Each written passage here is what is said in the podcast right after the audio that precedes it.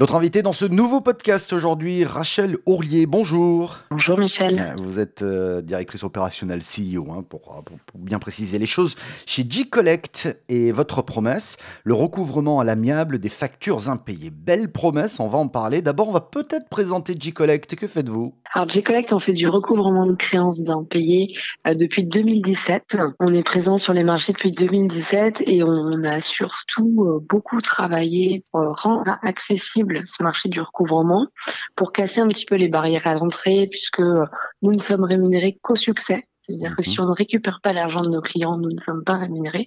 Et c'est vrai que ça, ça a cassé un petit peu le modèle, parce qu'auparavant, une société de recouvrement ou les acteurs ou professionnels du recouvrement euh, proposaient d'abord un abonnement un peu, c'était un peu payé pour voir, et parfois les factures étaient récupérées, parfois pas.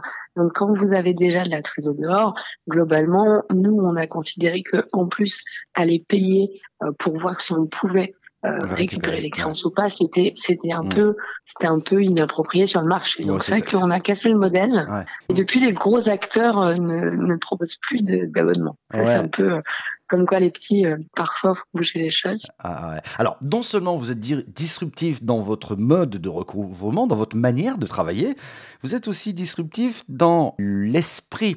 Parce qu'à chaque fois qu'on parle d'impayé, on a sous-entendu un conflit latent. Vous, vous partiez du principe que le recouvrement peut être traité à l'amiable. Ma question est toute simple, comment est-ce qu'on fait du recouvrement à l'amiable? Alors nous, on est allé euh, en fait travailler sur les techniques de médiation. Aujourd'hui, déjà, vous avez raison, c'est que le postulat de J-Collect, c'est que lorsqu'on ne paie pas, c'est pas forcément parce qu'on ne veut pas c'est très souvent parce qu'on ne peut pas.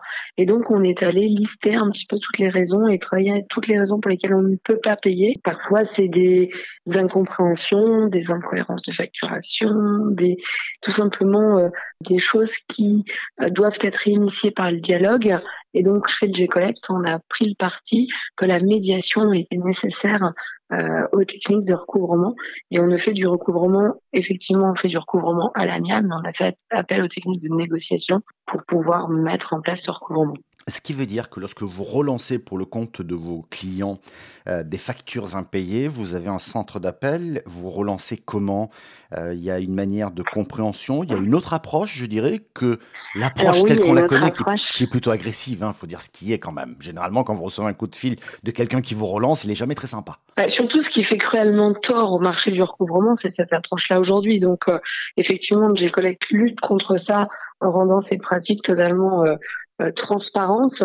Et l'approche que nous on a, c'est que on est allé travailler sur des profils de clients défaillants, c'est-à-dire qu'on a euh, emprunté euh, aux techniques du MBTI et de l'énagramme ou des profils arc-en-ciel donc sur les marchés, il y a à peu près euh, il y a entre 7 et 9 profils reconnus, quels que soient les métiers euh, sur lesquels euh, le profil permet de savoir comment la personne réagit au stress, réagit sous management, réagit dans ses interactions aux autres. Donc nous, on est allé chercher ces techniques-là qu'on a fait adapter sur le marché du recouvrement. Et donc notre savoir-faire, c'est qu'on utilise une sémantique qui est adaptée à ces profils et qui permet de faire réagir les clients défaillants et de réinitier le dialogue. Ça, c'est intéressant parce que vous allez beaucoup plus loin, si j'ose dire, que le simple coup de fil avec un numéro en bas. Hein. Ça, c'est intéressant parce que du coup, vous savez comment aborder, euh, je dirais, ce type de questions qui sont sensibles. Vous y avez à moitié répondu, mais moi, j'ai envie de vous dire, euh, je me mets dans la peau d'un entrepreneur. Euh, si je dois payer un fournisseur, mais que mon client ne m'a pas payé, c'est une des situations de blocage. Vous en avez évoqué d'autres. Une facture maltraitée, une facture dans le sens maltraité, c'est-à-dire qu'elle n'est pas passée dans les tuyaux normaux hein, pour, être, pour être réglé quand je dis ça. Hein. Mais c'est ça la réalité. Et puis, on se retrouve quand même dans des situations qui sont dingues dans ce pays.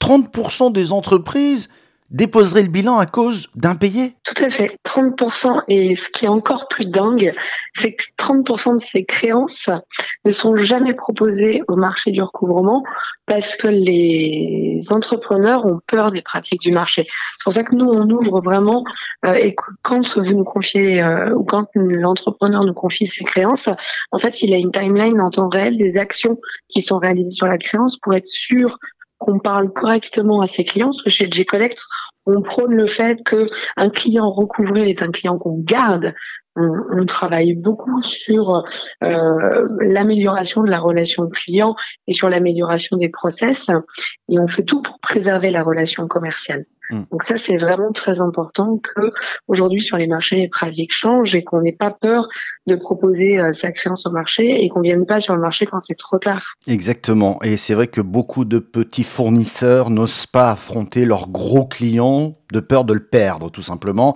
ce qui est une erreur en soi. Pourtant, souvent, les gros clients, par rapport à un petit fournisseur, parce que la relation, elle est souvent là, hein, à ce niveau-là, euh, souvent, ces grosses entreprises sont des sociétés à mission, ou en passe de le devenir, ou avec une volonté, en tout cas, d'avoir une RSE plus poussée. Et quand je parle de RSE, je vais m'intéresser uniquement au volet sociétal, c'est-à-dire au respect des fournisseurs, des clients, des collaborateurs et de tout ce que vous voulez.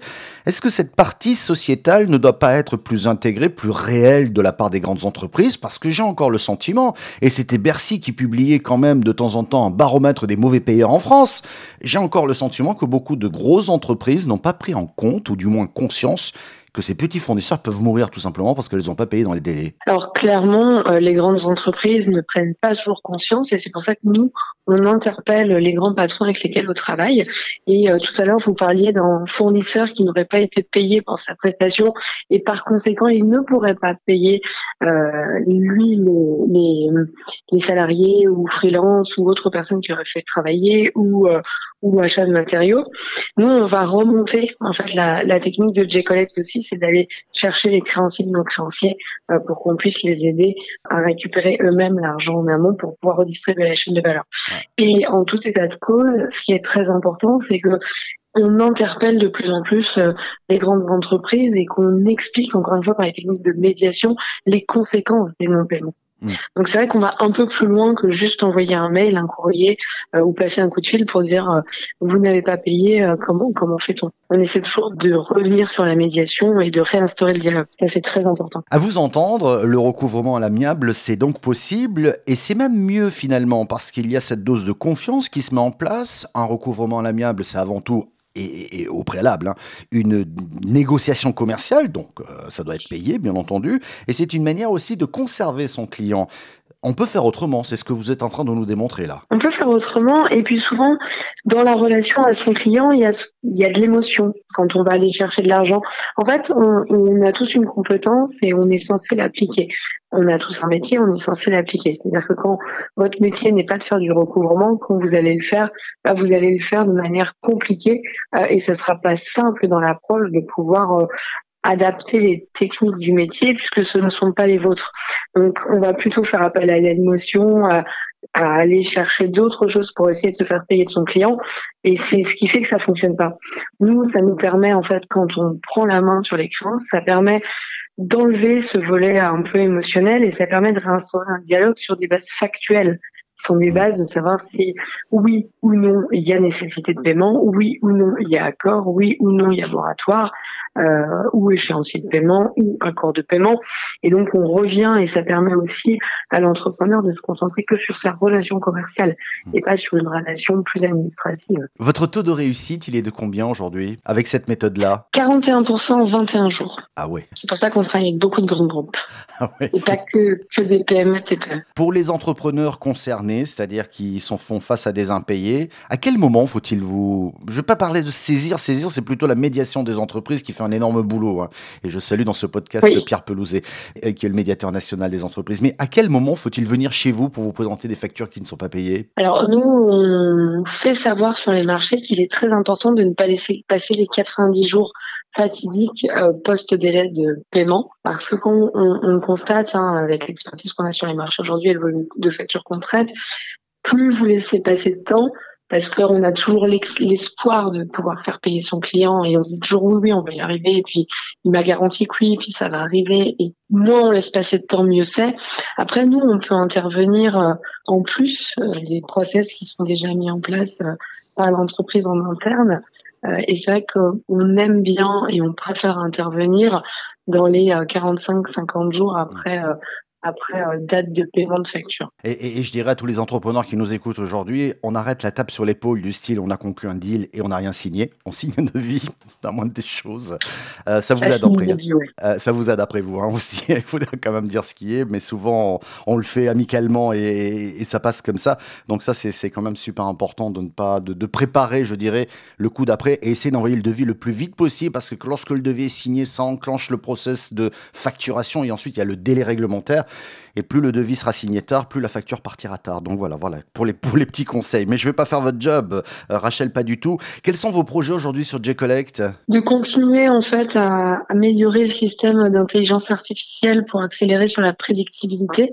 Aujourd'hui, on arrive à faire de la prédictibilité en fonction des secteurs d'activité. Quand on reçoit une créance, en fait, de donner tout simplement un indicateur euh, et comme vous venez de le dire, c'est-à-dire que déjà on analyse le dossier à savoir si on va pouvoir aller chercher la créance parce qu'elle est fondée, parce qu'il y a un acte, soit un devis signé, une facture, un contrat. Il faut un ensemble de choses pour aller chercher la créance. Si tout ça n'est pas écrit, euh, c'est très compliqué euh, de prouver qu'il y a eu relation commerciale.